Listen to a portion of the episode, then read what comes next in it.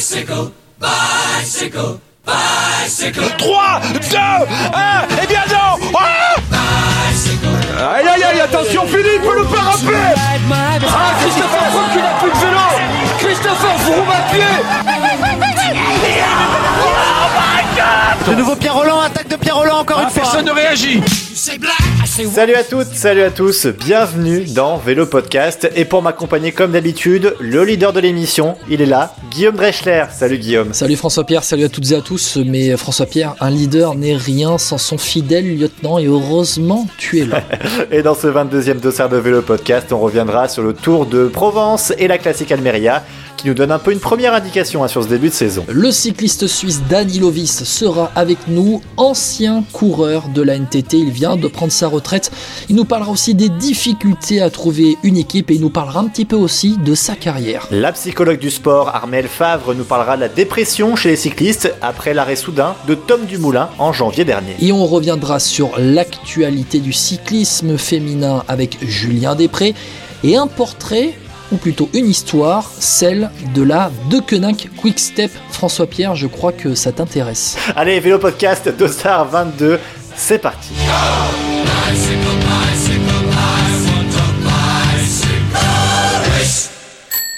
Et on commence ce 22e vélo podcast par les courses qui viennent de se dérouler. Ça s'est passé en fin de semaine dernière. Le Tour de la Provence et la Classica Almeria. On va commencer par la course qui s'est euh, déroulée en France, François Pierre.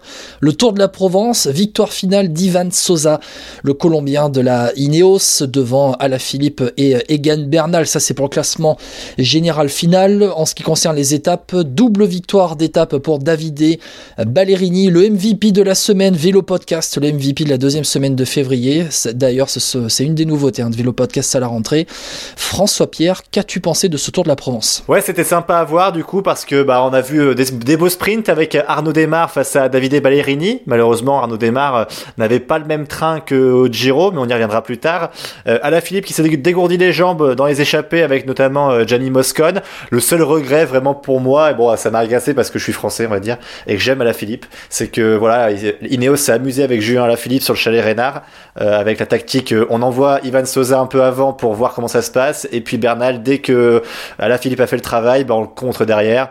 Bon on peut pas leur reprocher de pas avoir attaqué cette fois-ci. Donc euh, voilà, je suis premier à la râler dessus quand ils, ils suivent et qu'ils n'attaquent pas. Donc voilà. Mais je sais pas ce que tu en as pensé. Moi, voilà, on voit les forces en présence. Grosse déception pour moi, c'est Arnaud Desmar et surtout le train FDJ qui m'a beaucoup déçu. Ah, après, euh, première étape, il le lance de très loin le sprint avec vent de face, donc euh, il se fait un peu avoir. Je pense que il se dit j'ai de la marge, je lance ce sprint, c'est bon. Et en fait, ben, Davide Ballerini est très intelligent sur ce sprint.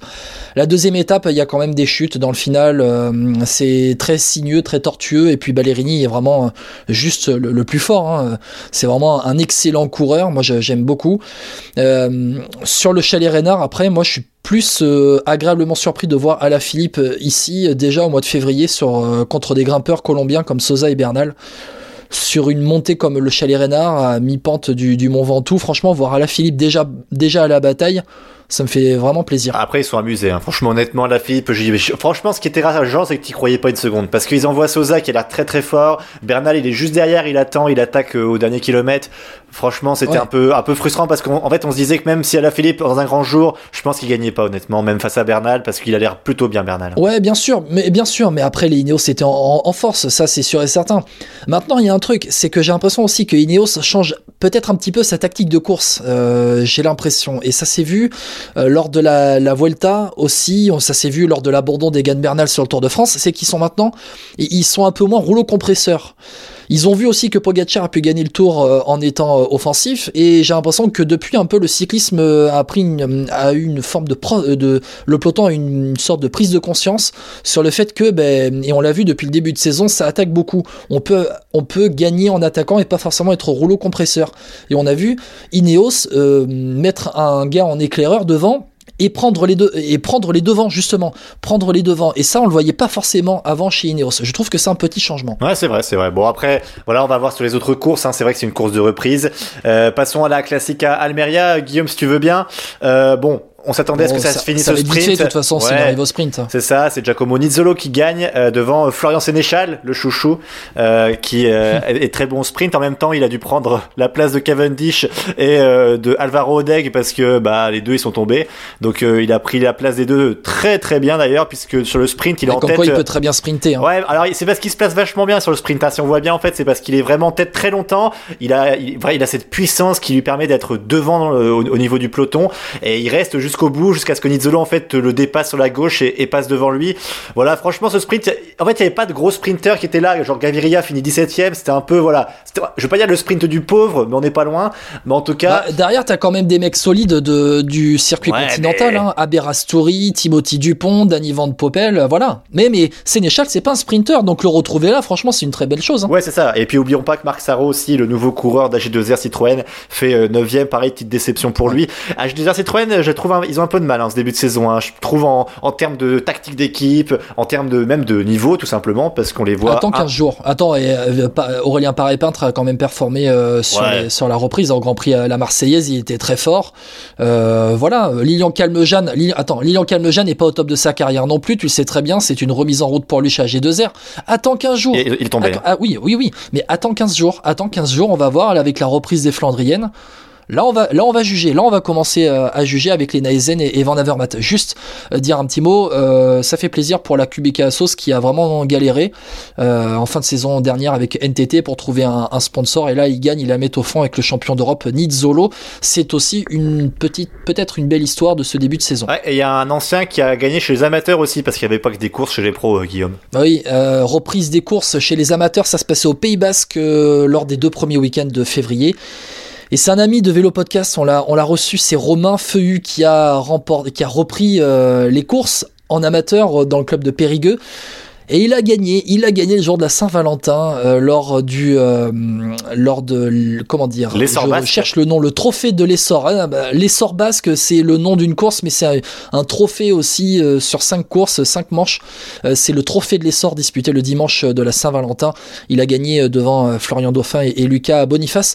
Romain Feuhu qui avait une semaine avant, une semaine avant déjà pris la deuxième place euh, d'une autre course au Pays Basque. Euh, Cette fois-ci, c'est le circuit de l'essor. Tu retiens bien, François Pierre. Je retiens. Il avait pris la deuxième place derrière Sandy Dujardin de la Vendée U pour vous parler des autres vainqueurs. La team Pro Imo est déjà euh, forte hein, en ce début de saison avec euh, une victoire pour Stéphane Bennett euh, samedi euh, 13 février sur la ronde du Pays Basque.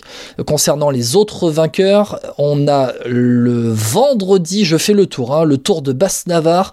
On peut vous donner tous les résultats. Un énorme numéro de Kevin Besson de l'Occitane Cyclisme Formation en DN1 qui s'est imposé euh, avec euh, une quinzaine de secondes d'avance sur les, autres euh, poursuivants. Un énorme numéro solitaire de Kevin Besson à travers le Pays Basque. Et pour vous dire que la toute première course de la saison, eh bien, la team Pro Imo s'était fait battre. Oui, oui, François Pierre, la team Pro Imo est aussi euh, capable de se faire battre. Ils avaient mis trois mecs dans le top 5, mais le vainqueur, c'est un Espagnol de la Cara Rural Seguros Elite, euh, la- le plus haut niveau amateur euh, espagnol, c'est euh, Marc Brustenga Mezagüe. Voilà, le- les résultats sont complets. Bon, et puis on reviendra évidemment dans le prochain podcast sur les courses qui se passent dans les 15 prochains jours, notamment le tour des Alpes-Maritimes et du Var, où il y aura une grosse start list. Hein, Guillaume, dis-moi les noms si tu les as. Je les ai sous les yeux, alors notamment à la Ineos, on annonce Guerin Thomas, Tao Gegenhardt, Tom Pitcock, euh, Pavel Sivakov, euh, c'est quand même assez énorme. On a du, euh, semble-t-il, hein, j'attends de voir, c'est pas encore tout à fait euh, clair, pour l'instant la start list n'est pas définitive.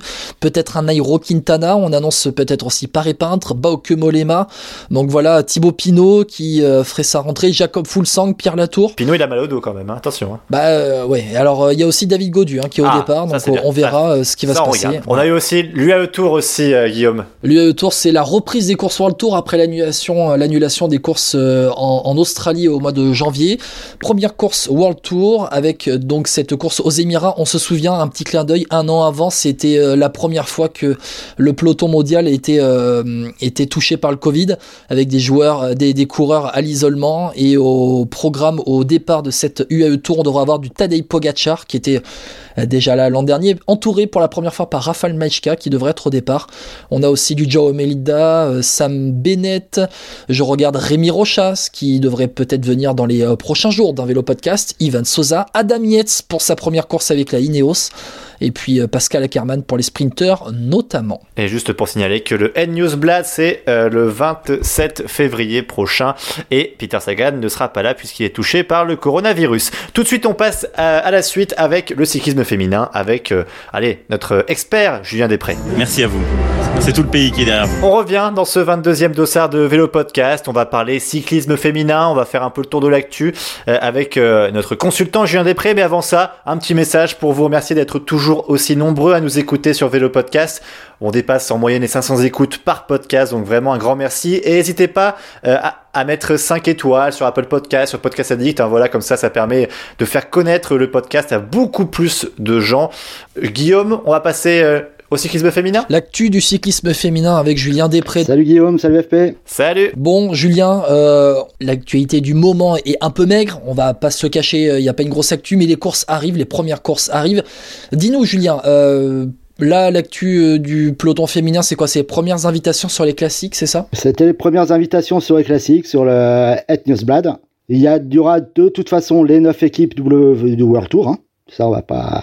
C'est quasiment un point de passage obligatoire pour elles. Six équipes invitées d'office euh, la Ceratizit, Lotto Soudal, Valcar, Parc Hotel et Tipco. Les continentales belges, c'est-à-dire? Il y aura quelques continentales belges. Il y aura euh, l'équipe Bingol, euh, l'équipe Lotto, euh, alors l'équipe qui n'est pas belge mais qui fait toujours plaisir à FP, la Jumbo Visma. Ah, pardon, pardon. Aïe, aïe, aïe, j'ai mal. Ah, tu passes sous un tunnel, et, FP, non? Ouais, c'est dur là. Et une seule équipe française invitée, la Arkea Pro Cycling Team. Bon, c'est logique, hein. Sachant que ce, visiblement, le Stade Rochelet Charente-Maritime Women Cycling n'est pas invité sur les grosses courses. Euh, là, sur euh, Liège-Bastogne et Flèche-Wallonne, ils ne sont pas invités, ce qui est étonnant de la part d'ASO. Euh, la, la, la, course de reprise sera mardi proche, le mardi suivant le Newsblad au Grand Prix Samin. Et le, sur le Newsblad, on a des chances françaises, tu penses, Julien? Euh, Voir avec Audrey Cordon, savoir comment elle peut, elle peut gérer avec son équipe. On a Aude Bianic qui a réussi à faire 10 l'année dernière. Donc ça peut, on peut avoir, on peut avoir des places. Ouais, mais Aude Bianic, elle va travailler pour Van Vleuten, non? Il y a des chances. Ou elle a peut-être sa carte, hein, vu qu'elle elle performe pas mal sur les classiques flamands. Ouais, mais tu penses vraiment que Aude Bianic, donc qui court chez la Movistar, hein, comme Annemiek van Vleuten, la néerlandaise, franchement, euh, moi je pense que là, je, elle va se sacrifier pour la, pour la néerlandaise. Malheureusement, à mon grand je regret, pense, mon cœur saigne. Malheureusement, oui. Euh, surtout que van Vleuten voudra faire euh, le doublé, hein, vu qu'elle a gagné l'année dernière. Euh, je pense que si Movistar voudra taper d'un grand point aussi avec Van Vleuten, son arrivée. Quoi. Julien, l'actualité, c'est aussi la, la, reprise programmée de Pauline Ferrand-Prévot. Oui, alors Pauline Ferrand-Prévôt devrait reprendre le même week-end que le Newsblad. Euh, alors, c'est sous réserve de, de Covid en Catalogne, où elle devrait reprendre sur la Copa, la Copa Catalana Internationale à Bagnoles, où il y aura a priori un gros plateau, dont Loana Lecomte, qui est euh, numéro 2 mondial, juste derrière Pauline. Je croyais que tu allais dire la Copacabana, mais euh, non, c'est pas, la, pas la non, même. Non, c'est Neymar qui y est pour le moment. Ah oui, bah oui c'est sûr. euh, Pauline Ferrand-Prévot, quel objectif là pour la reprise? Prendre ses marques. Ouais. Donc, son objectif, hein, c'est Tokyo. Donc là, c'est le début de la montée en puissance vers Tokyo, c'est ça?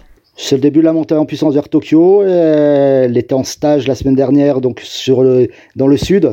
Elle devait partir en Afrique du Sud, mais avec euh, la variante sud-africaine, trop compliqué à gérer. Donc elle est restée dans le coin avec, euh, Cécile Ravanel, notamment l'ancienne euh, l'ancienne pilote de, de VTT Enduro. Euh, Julien, on va terminer cette page peloton féminin avec eh bien une équipe qui performe en ce moment.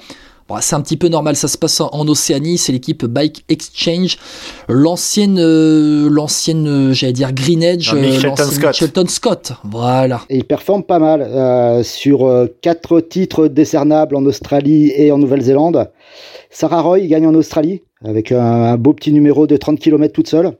Et euh, en Nouvelle-Zélande, euh, Georgia Williams fait le doublé chrono euh, course en ligne. Et c'est le deuxième doublé qu'elle fait euh, après celui de 2018. Elles ont pas trop de concurrence quand même là-bas chez elles. Euh, en Australie, il y avait quand même un beau, un beau niveau hein, avec euh, ah, c'est c'est euh, Laurietta Hanson de la Trek Segafredo qui fait deuxième. Bon, il y avait quand même il y avait Gigante et les trois autres de Bike Exchange étaient dans le peloton euh, vraiment pour casser le pour casser le truc quoi. Après en Nouvelle-Zélande, chez les élites, elles étaient 25 au départ. Oui. Donc forcément, et c'est le- elle gagne devant une amateur et devant Charlotte Lucas qui, est- qui est euh, ancienne championne d'Océanie sur route. Ah, au moins, on sait que l'amateur elle va signer à Back Exchange la saison prochaine. Oh, voilà, il y a des chances. Bon, bah merci beaucoup Julien pour cette petite page euh, Actu Cyclisme euh, Féminin, on rappelle sur Twitter, hein, ton- pour tout suivre de cette actu, et aussi dans Vélo Podcast, où tu reviendras évidemment quand euh, il y aura peut-être plus de choses à dire aussi. Ouais. Mais par contre Julien, tu restes avec nous, enfin tu nous rejoins tout à l'heure plutôt, à la fin de ce Ouais, podcast, ouais. puisque sur les réseaux sociaux, moi j'étais dans l'incompréhension, Julien, t'imagines bien, Non, mais on m'a accusé d'avoir triché lors du dernier quiz. la vérité a éclaté au grand j'ai jour. j'ai c'est entendu dire, ouais, j'ai aussi les mêmes bruits que j'aurais été favorisé, des choses comme ça, mais bon. Du coup, pour évidemment pour- d'une- dans une question d'équité et puis aussi pour faire taire un peu ces rageux comme j'appelle Ouais. ça, eh ben on va refaire le quiz et cette fois-ci, euh, Julien, je compte sur toi pour montrer voilà à la France entière, même euh, à- au monde entier, que tu mérites bien de battre Guillaume. Les questions étaient envoyées en Absolument amont. pas. Et voilà, ça y est, ça commence, ça Ça commence, ça commence, tu vois? C'est difficile. Il peut pas s'arrêter. hein. Bon, merci beaucoup, Julien. En tout cas, on te retrouve tout à l'heure pour le quiz. À tout à l'heure. À tout à l'heure. Aïe aïe aïe, attention Philippe, Notre prochain invité est l'exemple typique de l'équipier parfait. À 35 ans, ce cycliste suisse a pris sa retraite il y a quelques jours seulement, après la fin de son contrat en décembre à la NTT. Il a roulé euh, notamment pour Cadel Evans, hein, faut le rappeler, Richie Porte, Philippe Gilbert chez BMC, et je pense que j'en oublie plein d'autres. hein. Ouais, on- on- tu en oublies un petit peu. Notre invité, c'est Danilo Viss. Bonjour Danilo. Bonjour. Bonjour Danilo. Bon déjà, on va commencer par cette décision de prendre votre retraite. Est-ce qu'elle a été difficile? Oui, ça a été une, une longue période d'incertitude. C'est vrai que euh, durant l'automne dernier, et même l'hiver, j'avais encore espoir de, retrouver une équipe. Mais avec euh, cette situation euh, compliquée liée au Covid, malheureusement, j'ai rien pu retrouver pour 2021. Quand votre contrat il, prend fin, on est en pleine crise sanitaire qu'on connaît, les équipes ont moins de budget. On apprend assez tard que votre équipe NTT est rachetée par Assos, la nouvelle QBK Assos, avec la victoire notamment de Giacomo Nizzolo ce dimanche à Almeria.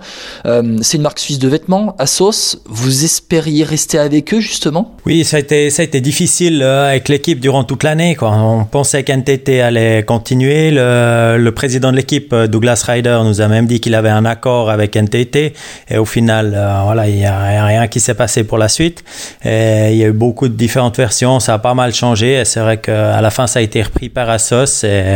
Voilà, j'ai eu des contacts avec eux, des discussions, mais au final, ça n'a pas abouti, comme, comme avec d'autres équipes où j'avais encore quelques discu- discussions euh, en début d'année, mais j'ai jugé qu'il était mieux de, de m'arrêter maintenant plutôt que de partir pour une année, euh, une année de trop. Comment vous l'avez vécu, votre, euh, vous, comment dire, ce, cette période où vous ne saviez pas, vous y étiez dans le flou total, dans le brouillard, vous ne saviez pas si l'équipe allait être euh, reprise Ouais, ça a été assez pénible, surtout euh, durant les compétitions. Quoi. On ne sait pas trop ce qu'on aura comme avenir et euh, c'est pas facile de garder un, focus, vraiment une attention sur, euh, sur la course de tous les jours. Et puis voilà, maintenant faut fallait s'habituer à ça. Et c'est vrai que je dirais que tout le monde est un peu dans la même situation, même si on n'est pas cycliste professionnel, on a cette incertitude liée à la crise. On ne sait pas trop comment comment ça va se passer, si ce vaccin sera efficace, si les magasins vont rouvrir. Donc euh, je me mets à la place aussi de, des indépendants qui ont un commerce ou un restaurant. Euh, c'est des situations compliquées. C'est un peu ce que j'ai vécu aussi euh, cet automne et cet hiver. Danilo, vous avez cherché une équipe un peu jusqu'au dernier moment, on peut le dire. Vous, avez tout fait pour pouvoir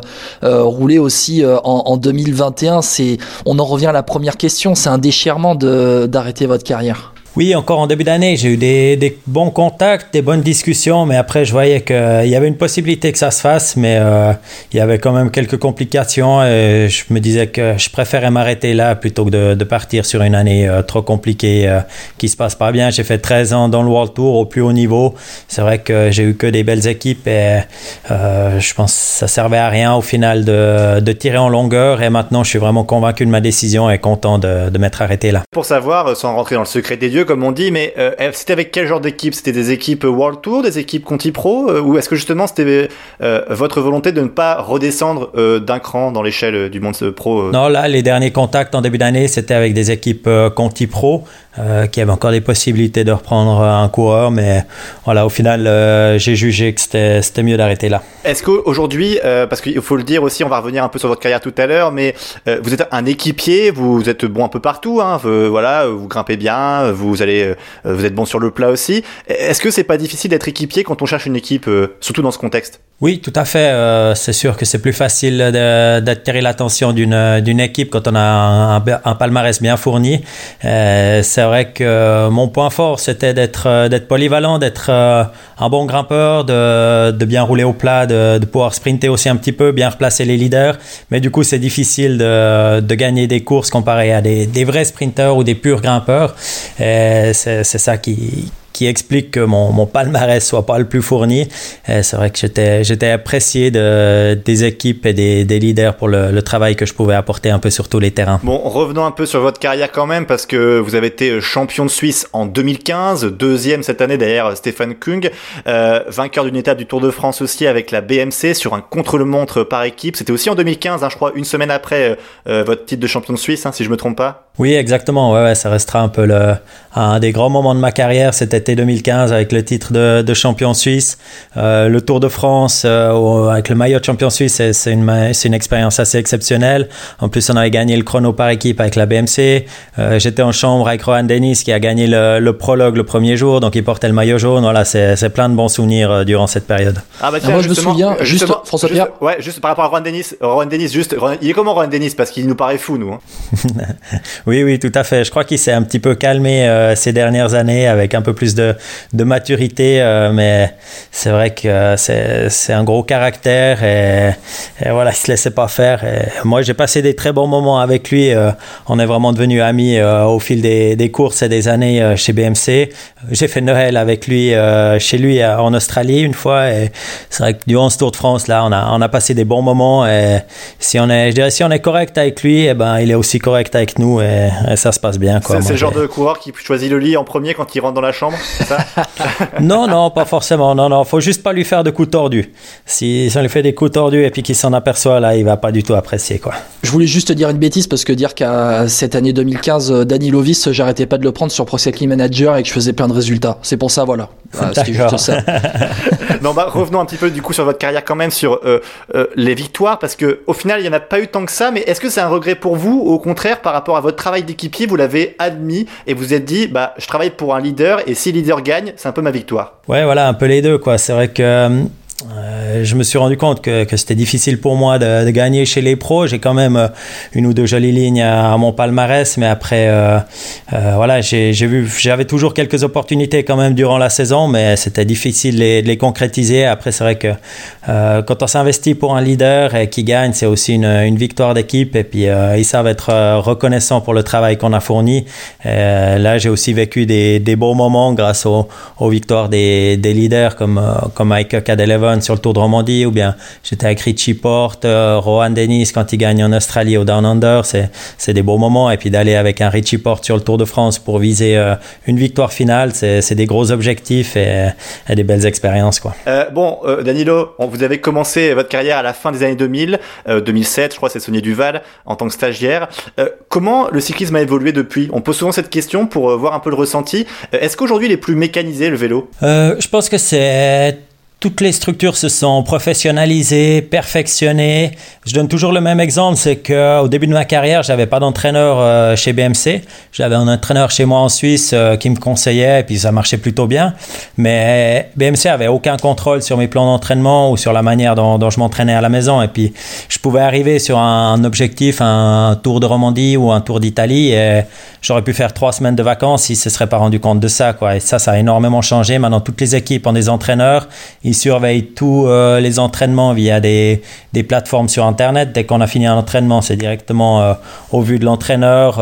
il y a beaucoup de, de contrôle et de conseils de ce côté-là et je pense que ça, c'est une bonne chose. Et ça, ça a fait monter aussi le, niveau de, de, tous les coureurs au niveau pro. Alors, on a vu une interview récemment de Thibaut Pinot, je ne sais pas si vous l'avez lu aussi, par rapport au, dopage dans le cyclisme. C'est une grande question évidemment, vous qui avez connu bah, la fin des années Armstrong, on va dire, allez, avec... Est-ce que le dopage, vous par exemple, quel regard vous avez par rapport à ça? Ouais, je pense que par rapport peut-être euh, au tout début de ma carrière, c'était même un petit peu avant le, début de ma carrière pro, euh, où on avait encore peut-être euh, une certaine tolérance dans les équipes, ou peut-être même des systèmes dans les équipes, je sais pas. maintenant, je pense que ça a bien changé. Si un coureur cherche à se doper, il le fera seul dans son coin, mais les, les équipes peuvent en tout cas pas prendre le risque de d'aller dans cette direction-là. Quoi. Vous avez déjà eu des suspicions sur un coureur? Oui, oui, j'en ai déjà eu. après, j'essaye de de garder, d'être plutôt un, un, petit peu naïf euh, par rapport à des belles performances plutôt que de directement penser au dopage. Quoi. C'est pas parce qu'un coureur gagne une course qu'il est dopé. Et puis, euh, euh, c'est vrai que j'ai de temps en temps eu des, des suspicions, mais c'était assez rare. Et je pense quand même que la situation s'est beaucoup améliorée par rapport au début des années 2000. Bon, Danilo, maintenant la carrière est terminée, c'est le temps de balancer des noms. Vous avez des suspicions pour qui? Non, je déconne, je déconne.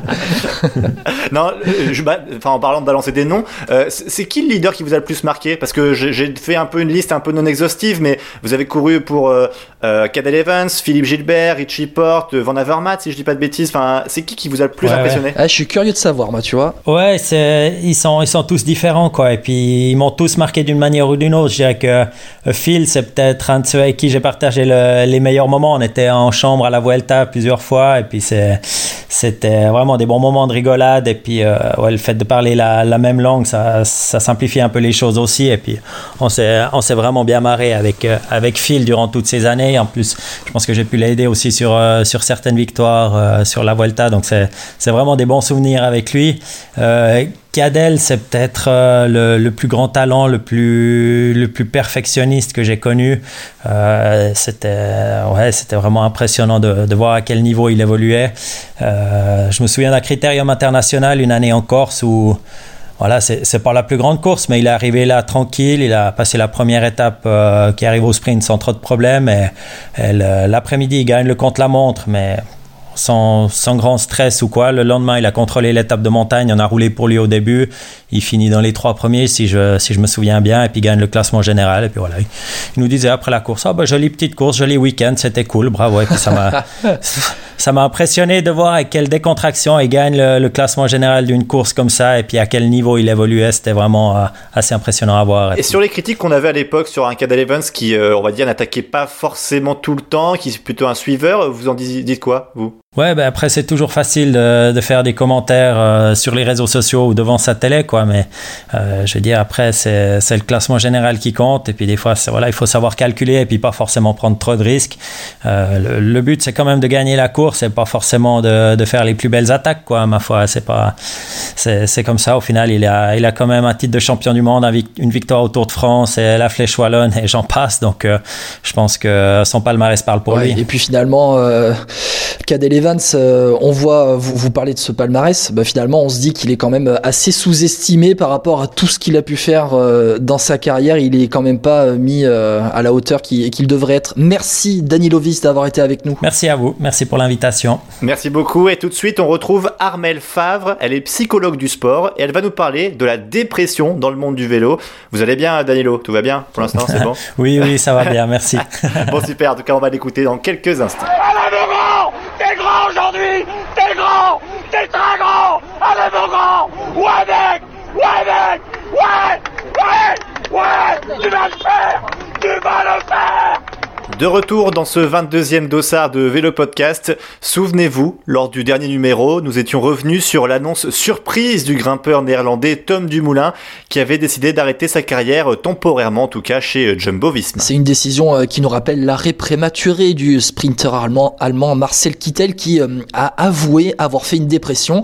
Eh bien, on va parler de ce sujet, la dépression, avec Armel Favre, psychologue du sport. Bonjour Armel. Bonjour à vous. La dépression dans le sport, alors on en parle peu, mais depuis quelques années, on a l'impression que c'est un, mal qui ronge pas mal de sportifs. Est-ce qu'il y en a plus qu'avant? Il faut reprendre les choses par le bon bout. Avant d'être diagnostiqué dépression, il y a des choses en amont, malheureusement. Je pense que depuis quelque temps, on fait attention à ce qu'on appelle la notion de surentraînement mental. Ça date depuis euh, euh, vraiment depuis 5 à 10 ans. Et par ce biais-là, on arrive justement à, capter des, des pensées, des sensations, des comportements euh, défaillants chez le sportif. C'est ce qu'on appelle le burn-out un petit peu Oui, on a, voilà, oui, c'est un équivalent, c'est le terme un peu sportif du burn-out. Et l'idée, effectivement, à un moment donné, bah, on sait en règle générale malheureusement que ce qu'on appelle euh, le, problème sous-jacent, la, pathologie sous-jacente est une dépression à ça. Hein. Quelqu'un qui fait un burn-out, quand on traite le burn-out, on, est sur la corde raide parce qu'il faut bien l'accompagner, parce qu'on sait très bien que c'est là à la base c'est une dépression. Vous avez suivi un peu euh, les cas alors euh, de Tom Dumoulin et puis aussi l'interview qu'on a vue récemment de Thibaut Pinot dans l'équipe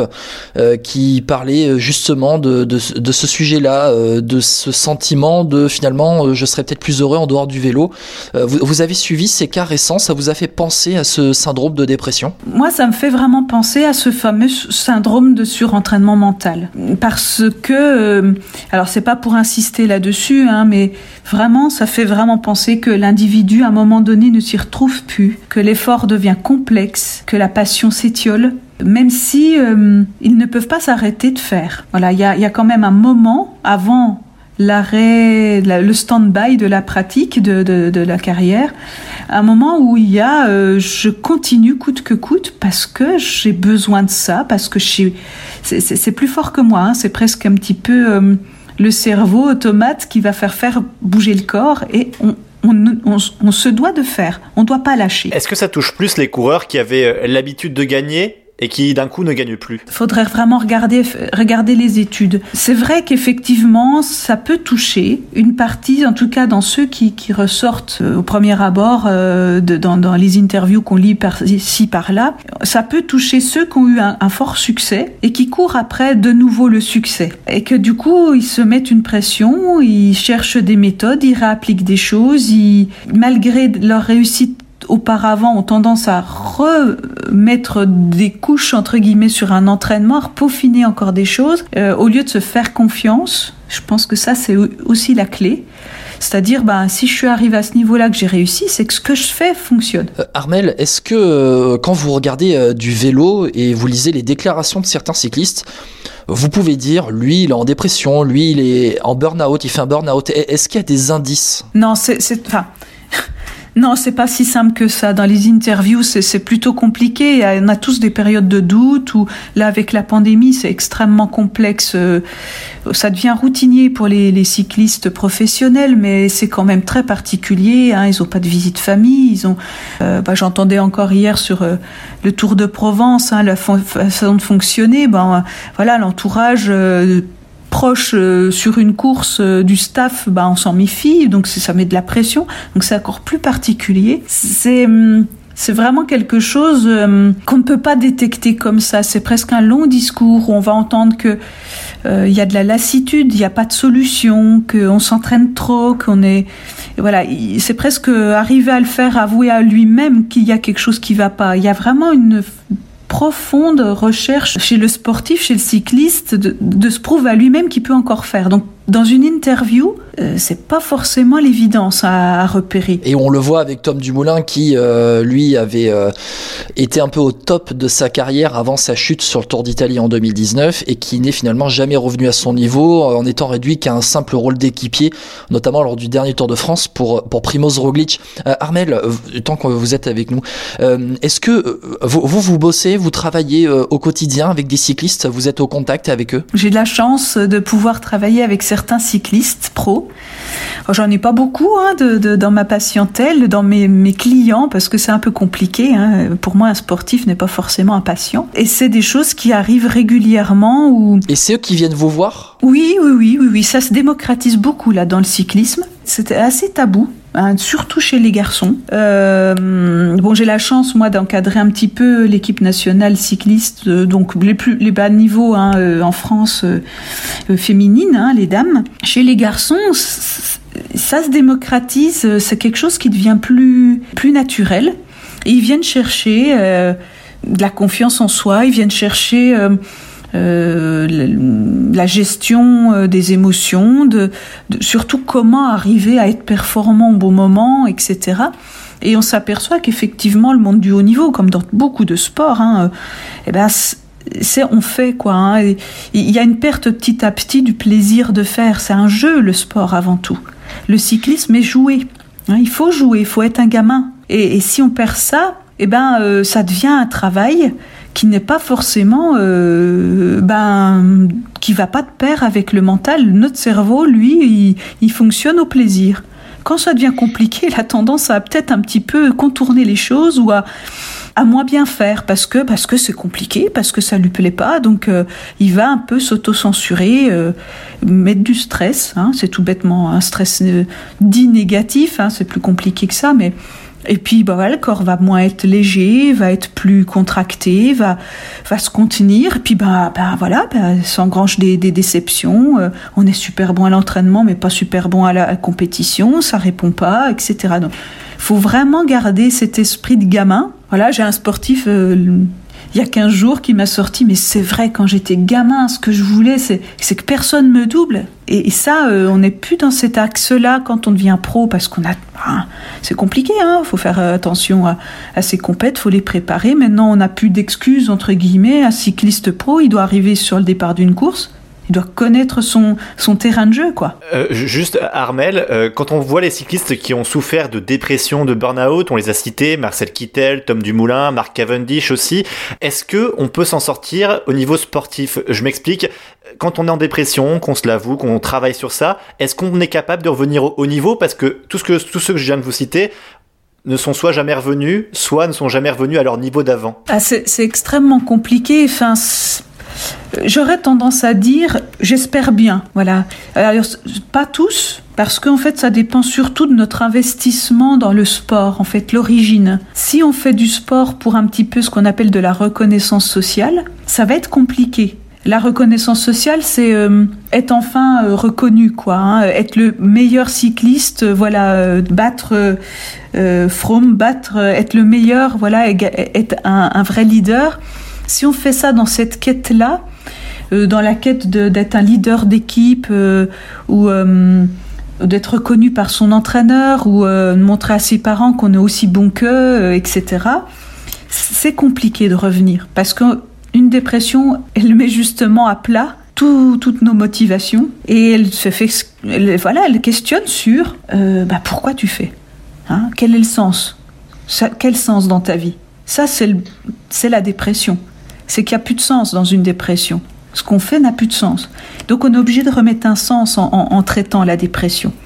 Si on est dans la reconnaissance sociale, c'est compliqué de revenir parce qu'on va s'apercevoir qu'on court après euh, du fantasme. Par contre, si on fait une dépression puis qu'on est euh, dans une recherche de, euh, de réalisation de soi, s'amuser, faire des beaux gestes techniques, avoir cette idée presque folle de se dire je vais même améliorer le cyclisme, qu'on le voit sous un autre angle, trouver des nouvelles techniques ou de nouvelles performances à montrer, etc. Je pense que ceux-ci ont plus de chances de revenir. Alors il faut rappeler quand même que Tom Dumoulin, le grimpeur néerlandais donc de la Jumbo-Visma, euh, avant d'arrêter, il a déclaré en interview dans une vidéo que c'est un sentiment qu'il avait depuis un moment. Euh, il se posait beaucoup de questions, notamment comme vous l'avez dit, hein, qu'est-ce que je veux pour ma vie? Euh, il, il écrit justement que c'est la question qui se pose depuis des mois. Est-ce que je veux toujours être cycliste Si oui, comment? J'ai l'impression que je ne sais plus quoi faire et, et, que je continue à laisser la réponse à cette question à d'autres, euh, mais ça ne mène à rien et je me sens malheureux. Euh, voilà, là, c'est vrai, c'est vraiment ce que vous nous avez décrit euh, depuis quelques minutes, hein, Armel. Et on sait que le mental fait beaucoup dans le sport de haut niveau, ça se travaille? En fait, moi, je, mon, mon, combat, mon combat de praticienne dans le sport, c'est de faire passer le message que le mental, c'est nous c'est le physique. C'est en fait on, dissocie beaucoup. Alors c'est parce qu'on a essayé de. Euh, je pense que le mental fait peur, hein, euh, parce qu'il y a des gros stéréotypes là-dessus. Mais le mental fait partie de notre organisme. C'est euh, la, boîte fondamentale qui fait que notre, nos muscles vont fonctionner, que notre cœur va battre, que c'est l'ordinateur central en partie. Hein et, donc oui, ça fait beaucoup parce que euh, parce que ben, nos émotions euh, sont à partie intégrante de ce mental. Et quand on a on cumule des émotions négatives, ben, notre cerveau est protecteur avant tout. C'est quelque chose qu'on ne contrôle pas. Hein. Euh, et, c'est une partie des fonctions du cerveau. Et qu'à un moment donné, ben, quand euh, il y a trop de négatifs, il se met en protection et il va rester sur un, un même mode de fonctionnement. Il va pas pouvoir améliorer ses performances. Il va rester sur des des enfin, voilà. Je prends l'exemple par exemple d'un sprinter, un sprinter qui sait que il, doit un petit peu plus euh, enclencher, euh, frotter, etc. Et puis s'aperçoit que frotter, parce qu'il a eu quelques chutes, lui ça devient, devient compliqué. Son cerveau va va le mettre sur le mode ancien. Enfin voilà, tu t'amélioreras pas, tu restes à frotter tel que tu frottes. Point barre. On fait pas autrement parce que c'est ta façon de faire. C'est comme ça que tu t'en sors. C'est pas efficace, tant pis. Mais voilà, c'est négatif autrement, tu es trop déçu, donc on va, on va plafonner parce que bah voilà, tu, tu prends trop de coups. Donc notre cerveau est vraiment fondamental, oui. Et, tout ce que vous dites, en fait, c'est bizarre parce qu'en fait, on, est en train de se remémorer. Moi, en, tout cas, je suis en train de me remémorer certains exemples qu'on a pu voir dans le passé.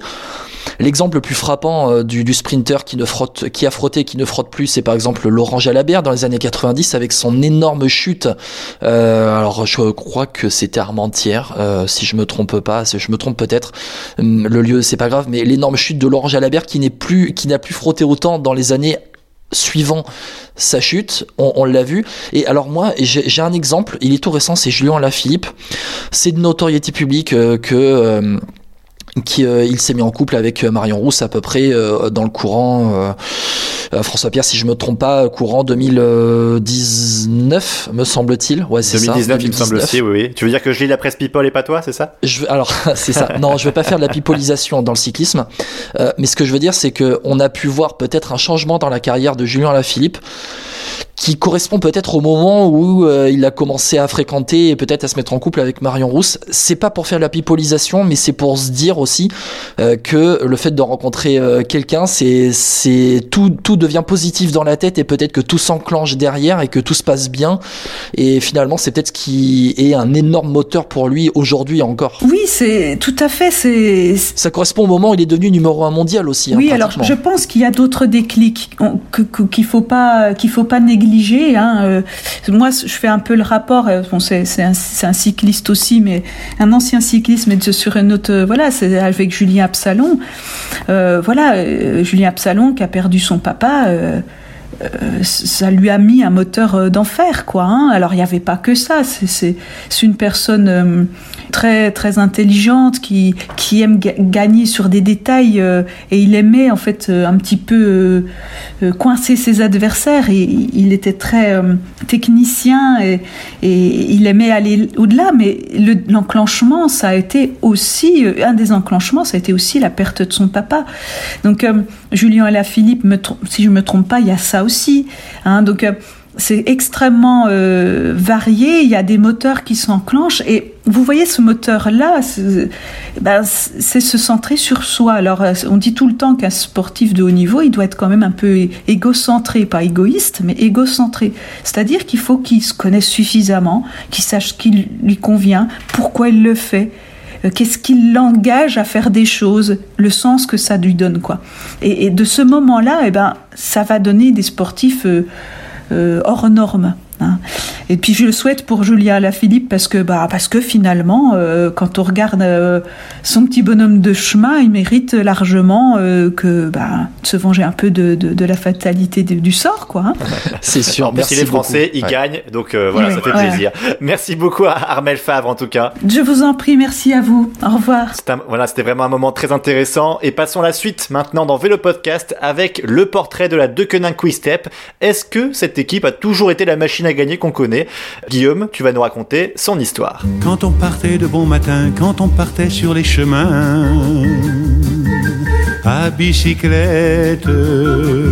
Vélo Podcast, c'est de l'actu, mais aussi des histoires. Et pour ce podcast de la mi-février, on va s'intéresser à l'histoire de l'une des plus grosses équipes du peloton mondial, peut-être même la plus grosse, c'est la Deceuninck Quick-Step, Guillaume. 974 victoires, François Pierre. 974 victoires avant la saison 2021, donc tu en rajoutes deux avec les deux victoires de Ballerini sur le Tour de la Provence.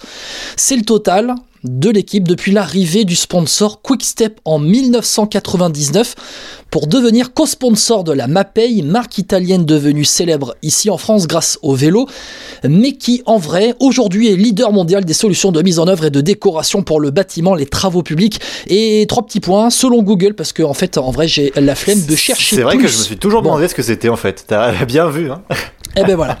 Merci Google. C'est une petite anecdote entre nous deux. Tu connais ça. Merci Google. Souvenez-vous, souvenez-vous quand même, vous, auditrices et auditeurs, cette équipe mythique des années 90, la Mapei, qui voit le jour en 1993. Et déjà, l'identité de la Mapei, future Quickstep, de Quick Quickstep, ce sont les courses d'un jour. Si je vous dis Michele Bartoli, Johan Museu, vous associerez forcément ces noms à la Mapei et à la Quickstep, une équipe quasi indestructible, avec en 1996 et en 1998 une particularité. Et François Pierre, ça se passe sur Paris-Roubaix. Est-ce que tu as une idée? Ils ont fini à chaque fois dans les trois premiers? Euh, oui, ah. mais oui, mais sois un peu plus précis. Euh, bah, je, euh, là, je, plus précis, trois, trois Belges à chaque fois? Un peu plus précis, ça concerne l'équipe. Dernière tentative. Bah, les trois de la même équipe sur le podium, c'est ça? Ouais, bien vu. 1996-1998, la Mapei prend les trois premières places de Paris-Roubaix, donc non pas un, mais deux triplés à deux ans d'intervalle seulement. Victoire de Johan Museu devant Gianluca Bartolami et Andrea Taffi en 96. Victoire de Franco Ballerini devant Andrea Taffi et Wilfried Peters en 98. La victoire la plus marquante étant celle de 96 avec cette arrivée à 3 Mapei sur le vélodrome de Roubaix.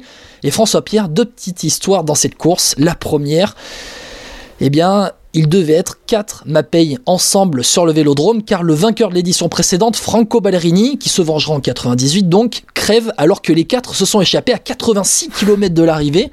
La seconde petite histoire, c'est que si les gars ne se font pas le sprint et franchissent la ligne d'arrivée tranquillement les bras levés, eh bien c'est parce que le directeur sportif du jour, un certain Patrick Lefebvre, reçoit un coup de téléphone dans sa voiture à 15 bornes de l'arrivée.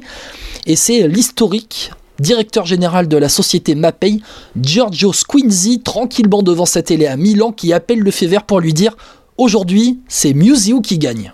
Oh, c'est beau ça, c'est fou quand même. Ah ouais. Les, petites histoires dans les grosses, tu vois. Ah ouais. Qu'est-ce qu'on choisirait si une équipe française passait comme ça à 3, tu sais? Entre Demar, euh, Sinkeldam et un autre coureur, tu sais Qui tu choisis? Et entre Godu, Pinot et Madouas. Ah bah Godu. Godu, forcément. Euh, Godu, c'est sûr. Et sinon, ils sont comment sur les grands tours, euh, la Mapei? Alors, la Mapei, c'est pas seulement les classiques, c'est aussi un petit peu les courses par étapes. Et oui, avec un seul vainqueur de grand tour dans l'histoire de la Mapei et de la Quick-Step réunis, c'est Tony Rominger sur le Tour d'Espagne en 94, puis sur le Tour d'Italie en 95. Alors, on va donner d'autres noms historiques aussi passés par la Mapei.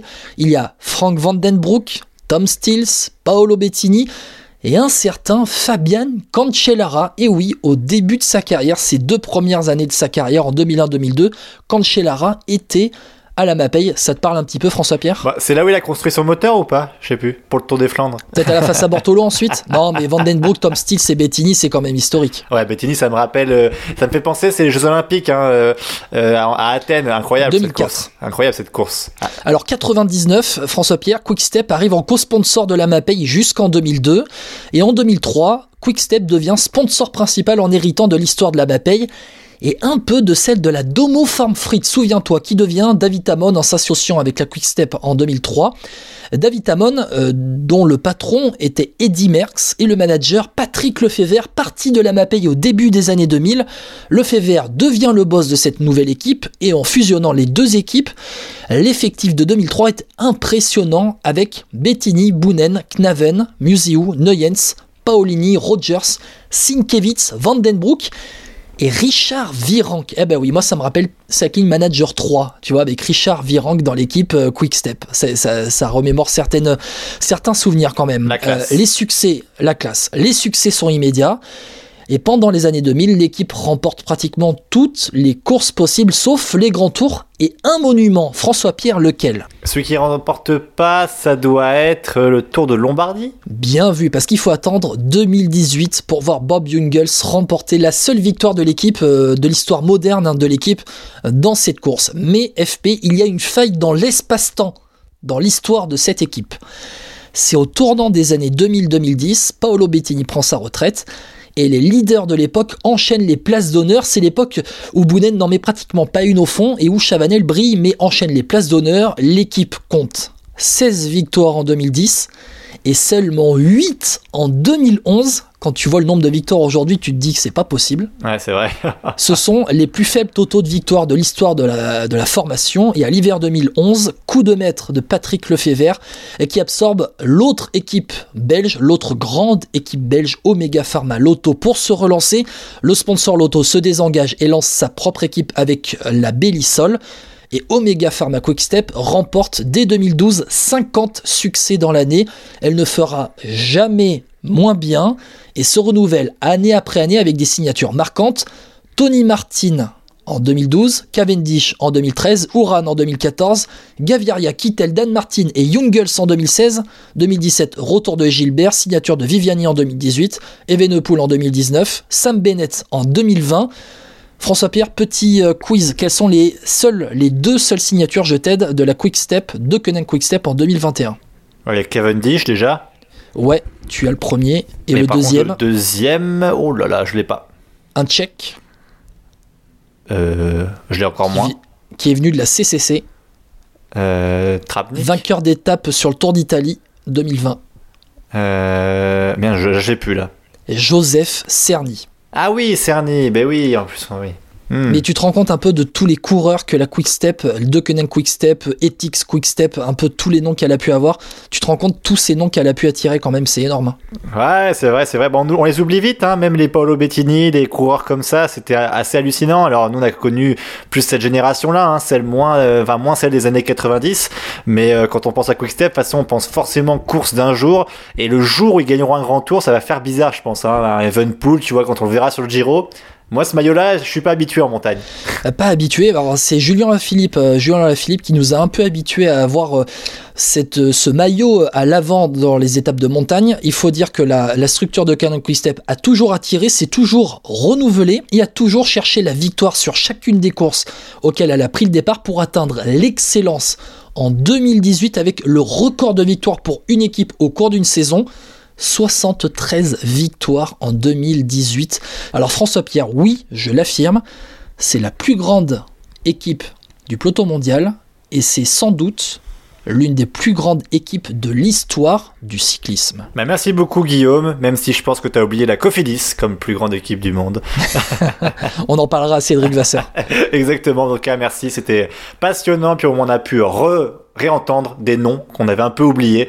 Donc euh, merci pour ça. Et Guillaume, j'espère que tu es prêt parce que là, dans quelques instants, tu vas devoir montrer que tu es aussi fort que la Quiz Step, mais au quiz de Vélo Podcast. Bon, ben on arrête Bah non, c'est pas fini. Ça y est, le moment que tout le monde attend, le quiz aujourd'hui du Vélo Podcast Dossard 22. Alors c'est un remake, on va dire, hein, puisque euh, on rappelle, Guillaume, tu avais déjà affronté Julien la dernière fois, mais sur les réseaux sociaux, on m'a accusé d'avoir triché. Du coup, on refait le quiz pour être sûr et certain que tu es bien euh, moins fort que Julien sur le quiz. Le peuple a parlé, le peuple a parlé, désolé. Oui, mais aucune preuve n'a été apportée, mais tu vois, dans notre grande bonté avec Julien, on a accepté de refaire ce quiz. Julien, est-ce que tu es prêt? Je suis prêt. Tu as, le, tu as le Wi-Fi, la 4G aussi pour recevoir les questions en amont, c'est bon? Ouais, Tu sais déjà trouver des excuses avant de perdre. C'est pitoyable. Je rappelle le concept pour ceux qui nous écoutent pour la première fois. 10 minutes de quiz, questions, alors ça va être plutôt facile des questions au niveau euh, du cyclisme sur route, sur le VTT, mais aussi chez les filles, parce que les filles aussi, c'est important, Guillaume, tu sais, il faut pas négliger ça. Et la dernière fois, tu m'accusais d'avoir triché sur ce sujet justement, mais rassure-toi, il n'y aura pas que ça. On va commencer maintenant. Je rappellerai une connexion nordiste entre les deux aussi, voilà, pour conclure le sujet. Allez, tu peux euh, lancer le Allez, c'est parti, on va commencer très simplement sur la classique Almeria. On en a parlé dans Vélo Podcast tout à l'heure. Euh, c'est très simple, je vais vous demander, après Florian Sénéchal et Marc Sarro, quel est le troisième français sur cette Classica Almeria? Manzin. Bien joué. Lorenzo Manzin de la Total Direct Energy. Ça fait un point pour Guillaume. et là. Et en fait, c'est toi qui as reçu, c'est toi qui as reçu les questions en fait. Personne n'a reçu les questions, je vous rassure. Exactement. Bon, on va continuer toujours sur cette Classica Almeria. Euh, qui a fini dernier? Oh, purée. putain. Il est néerlandais et il a un nom euh, d'un coureur connu. Et je me demande si c'est pas le frère. Je vais vérifier en même temps. David Decker. Le frère, alors y, y il y a beaucoup de frères dans le peloton. hein. Julien. Van Poppel. Van Poppel, bien Ah, joué. Boy Van Poppel. Euh, il court où maintenant, Boy Van Poppel Il court chez Oui. la Wanty Gobert. Ah Ah ouais, il est en World Tour. Ouais. Ah oui, il est revenu. Bien joué Julien, ça fait un partout entre Guillaume et Julien. Allez, question de rapidité encore. Qui est le euh, cyclocrossman qui a remporté le X2O Trophy à Bruxelles ce week-end? Iserbit. Non, Art. Non. Art. oui, Toon Toon Art, Arts. Bien joué Ah, Julien. Ah, il a dit. Ah, il a pas dit Arts, il a Arts. dit Art. Ah, je- Il a pas dit le S. Moi j'ai entendu Toon Arts, ça va, peut-être qu'on l'a prononcé. non, non, non, Alors, j'ai entendu Guillaume, Art. Guillaume, Guillaume, Guillaume, Guillaume. Oh là là, j'y crois pas. Parce que non, Art, Art, c'est Wout van Art. Hein, je suis désolé, c'est pas Van Art. ça. Ah non, les gars, attendez. quel Bientôt, bientôt va dire Van der. Haar aussi, c'est c'est Art, tu vois. Ça fait 2-1 pour Julien contre Guillaume. Ouais. Guillaume, franchement, essaie d'être de bonne foi quand même, un petit peu. Tu sais très bien que je suis jamais de bonne foi. Bon, allez, je vais vous demander de réfléchir un tout petit peu à tous les deux. Euh, je vais euh, vous parler de la, du Tour de la Provence, euh, du classement général dans un premier temps. On rappelle, hein, remporté par le Colombien Ivan Sosa. Bon, des Français pas trop en réussite. hein. Moi, j'aurais espéré quand même une victoire, même si Alaphilippe fait deuxième. Euh, je cherche le dernier Français. Démarre. Non. Julien, t'as la main? Euh... Cousin. Non. Cousin et l'avant-dernier Français. Oh putain, oh, j'ai chaud, oh, j'ai chaud. Jérôme Cousin qui court chez la Total Direct Énergie. Alors, je vais vous aider. Il, doit être Il dans court à la Groupama. FDJ. Ah non, pas. De l'âge? Non. Julien? David? Ouais, Clément Davy, Ouais, bien joué bien joué. à 39 minutes 10. Clément Davy qui fait sa première saison pro, si je dis pas de bêtises. Euh, coureur d'avenir évidemment pour la FDJ, ça fait 3-1 pour Julien. Euh, bah, Guillaume, tu vois, ça part bien là quand même. Hein. Mhm, j'avoue, J'avoue. Non, mais c'est bien parce que Julien il répond aux bonnes questions quand on demande les derniers des courses. Voilà, après, moi je dis, voilà, Bon. c'est juste ça. Je vais vous demander maintenant de trouver. Alors, je vais, comme d'habitude, hein, on va faire euh, un coureur à deviner. Là, c'est plutôt une cycliste à deviner. Euh, je vais vous donner euh, les équipes par lesquelles elle est passée et vous allez devoir me dire qui elle est. Est-ce que vous êtes prêts? Allez. Ouais. Alors, Vienne Futuroscope entre 2008 et 2013. E-Tech Products. Bianic. Ensuite, chez Audrey Cordon-Rago. Ah Ouais, Audrey Cordon-Rago. André Bien joué, Cordon. Quoi. Pardon. Bien joué. Bien joué. Ça nous fait 4 à 1 pour Julien. Je vais continuer. hein. Était chez Vigel Honda et chez Trek Segafredo depuis 2019. Bien joué, Julien. On va continuer avec euh, une autre cycliste sur le même principe. Euh, je vais vous donner ses équipes. C'est parti. Elle a commencé euh, sa carrière chez Rabo Woman pendant 4 ans. Elle est partie ensuite chez Canyon SRAM Racing. Pauline Ferrand-Prévot. Ferrand-Prévot. Bien joué, Julien. Tu l'as eu juste avant Guillaume. Ah, il a commencé à dire Pauline avant que je dise Ferrand-Prévôt, donc oui. oui, oui. Ouais, ouais. Ah non, mais je, je suis honnête euh, quand même. Attends, euh, je suis de mauvaise foi. euh, ça, je suis de ça mauvaise nous foi, fait mais je suis honnête. 5-1. Ça nous fait 5-1. Il y a trop de bonne foi là. Faut voir que je vous crachais dessus un petit peu. Attendez, je vais chercher un- une Euh, comme si j'avais pas assez craché depuis 5 minutes. Attends, le mec. Allez, euh, ça fait donc euh, 5-1 pour Julien, je le rappelle. Alors, réfléchissez bien. Je vais vous faire un peu du tac au tac. On va inventer un petit peu ce nouveau concept. Le tac au tac. Euh, Et bienvenue dans le tac au tac. Eh oui. Ça, ça veut dire que il y a 3 points en jeu. Oh. Ok. Je vais vous demander le classement général du Tour de la Provence. Chacun votre tour, vous allez vous donner. Donc d'abord Guillaume, il va commencer puisqu'il est à la rue, hein, à 5-1, je rappelle le score. Euh, il va me donner le premier. Ensuite, Julien, tu me donnes le deuxième. Ouais, ok, d'accord. Guillaume troisième et ainsi de suite. Et le premier qui se plante, évidemment, c'est point pour l'autre. Bon, le premier, ça sera moi. Je te dirai pourquoi parce que Oh, j'ai. ok. Mais en tout cas, Pour Guillaume, raison professionnelle, pas pu suivre euh, l'étape euh, samedi dimanche. Alors, Guillaume, je, te demande le classement général du Tour de la Provence 2021. C'est parti. Ivan qui est le Sosa, premier, premier. Ivan Sosa, bien joué. Julien, Julien Alaphilippe. bien joué. Troisième. Egan Bernal. Oui, je- Guillaume. Quatrième. Mhm. Pouls. Oui, Ouais. Pulse, bien joué à 39 secondes. Le Et c'est cinquième. bien joué parce que j'ai pas le cinquième. Voilà. Bon, attends, Euh, ouais, non, mais j'ai, je, je Allez, connais Guillaume, les quatre premiers est-ce que tu, général, tu mais j'ai pas le tu cinquième. demandes l'aide d'un ami Ça dépend quel ami. Bah, ce sera moi du coup. Ouais, ouais, ouais, je demande l'aide d'un ami. ok, alors, ce coureur court pour la Bora. Il est autrichien. Oh putain, il y en a 3-4 là-bas. Euh, Ah bah tu- je t'aide. euh. qui était au départ? Conrad? Oui, Conrad, bien joué, cinquième. Le sixième, Julien. Tu as le droit de demander l'aide d'un ami aussi. Ouais, je demandais l'aide d'un ami, ouais. Il est néerlandais et de la Trek Segafredo. Oh, mais Ouais, ça va. Il y en a pas 30. Hein. Molema. Euh, bah oui. Molema, bien joué, sixième. Alors Et là, non, on passe c'est au son septième. frère. Bon, c'est ça. Septième, euh, Guillaume. Euh, Il y a, y y il y y l'aide d'un ami là euh, hein. Non, il y a- il y a- là, il y a plus d'amis. ah ouais, y a plus d'amis. Ouais, ça fait longtemps qu'il y a plus d'amis. Euh, le septième, alors, euh, pff, alors, qui avait au départ Alors- euh, On, on dirait qu'il était bon au Giro euh, l'an passé. Très bon même au Giro. Très bon au Giro. euh, ben O'Connor était bon au Giro. Gegenhardt Non, je était très bon. au Euh. J'ai pas dit euh, bon euh, comme ça. Jay Hindley ou Nicole Kelderman. euh, ouais, Il j'ai- est australien. Ah, eh ben, Jay Hindley, Mais non, Jack Egg. l'autre, forcément, l'autre qui était bon. forcément. Quand j'en cite un, c'est c'est l'autre. Ouais. Voilà. Allez, Julien, pour conclure, un Belge à la huitième place. Alors, je l'ai vu, je l'ai vu sur une story de, à la Philippe. Oh putain. Ah, Donc, c'est 27 voilà. 27 Nantes. Bien joué, Maurice Julien. 27 Trois Nantes, hein, si je me trompe plus. pas. Maury, ouais. Ouais, tout Maurice. à fait. Maurice. T'as vu, il a dit Maurice, faut pas lui compter le point. Non, j'ai dit Maury, 20 euh, euh, Maury, si je me trompe pas. Ouais, ouais. Ça nous fait un score de 8 à 1 euh, pour Julien face à Guillaume. Alors, sachez, que, messieurs, qu'il ne reste allez, plus qu'une minute 30 dans ce quiz, mais le match est totalement déséquilibré. Ce que je propose, Julien, pour encore une fois montrer ta bonne foi, c'est qu'on fasse un kit double. Ah, qui tout double Allez, Ouais, t'es c'est partant parti. pas. Comme on dirait la, la- la golden carotte dans le Moscato Show. Exactement, la même. D'accord. Ah, ok. Est-ce que tu es prêt, Guillaume? Tu vois un peu cette Allez. générosité que tu as en face Ah, de c'est toi? gentil. Euh, J'aime, j'aime bien ce principe de la, de la golden, surtout quand je perds. C'est la générosité des gens du Nord. Ah, oh, exactement. J'avoue. J'avoue. Alors, sachez, messieurs, que vous avez le droit de donner plein de noms. Plein de noms. Euh, parce que c'est pas facile. Je vous demande le coureur qui s'est classé à la 81e place de la Classica Almeria. Cavendish. Non. Je, je vous ra- quand vous allez me donner des coureurs, je vous dirai si vous vous rapprochez ou pas. Tu sais quoi? Attends, juste un truc, deux secondes. Je suis en train de chercher une connerie parce que je te connais. Je, je- je- je suis en train de chercher une connerie. Je me dis, c'est, Ah peut-être une grosse connerie. Ah non, non. D'accord, donc c'est pas un de tes chouchous que t'es en train de nous placer à la 81 e place? Non, non, non, non, non, non. D'accord, bon, bah, ça va, alors on peut euh, jouer sérieusement. Euh... oh, bah, je sais pas, donc c'est pas du, c'est pas du Sénéchal. Est-ce que. Non, c'est des noms. Non. Non, c'est des noms là. Viviani, le frère? Non.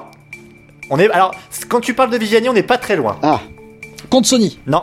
Euh, On n'est pas très loin non plus, mais on n'est pas, c'est pas le rapport donc que vous faites là. Mais on n'est pas très Van loin. quand Belsen. euh, contre Sony. Van Belsen. Non. On n'est pas très loin. Est-ce qu'on n'est pas très loin parce que c'est un Italien ou parce que c'est un sprinter? Euh, Sabatini? Non plus.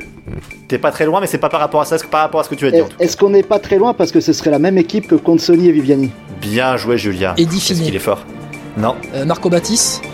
Non. Mathias Le Tournier Ah, Oui, Nathan Haas. J'ai fait tout, c'est comme par hasard, c'est pas le bon que je fais C'est pas Bien possible joué, ça. Julien, bravo. Bien joué. que c'est beau. Nathan Haas et puis Julien, tu confirmes ta victoire sur Guillaume. Bien bravo. joué, félicitations, rien à dire, il la mérite amplement cette victoire, je te félicite Julien, et c'est pas pour rien qu'on t'a recruté dans Vélo Podcast, voilà. Bien joué, Julien. Alors, est-ce que tu as un message peut-être à Guillaume pour savoir s'il veut refaire un match, évidemment bah, moi, moi, je suis ouvert à, à- à lui laisser encore des chances, hein, tu sais, il n'y a pas de, y a pas de souci.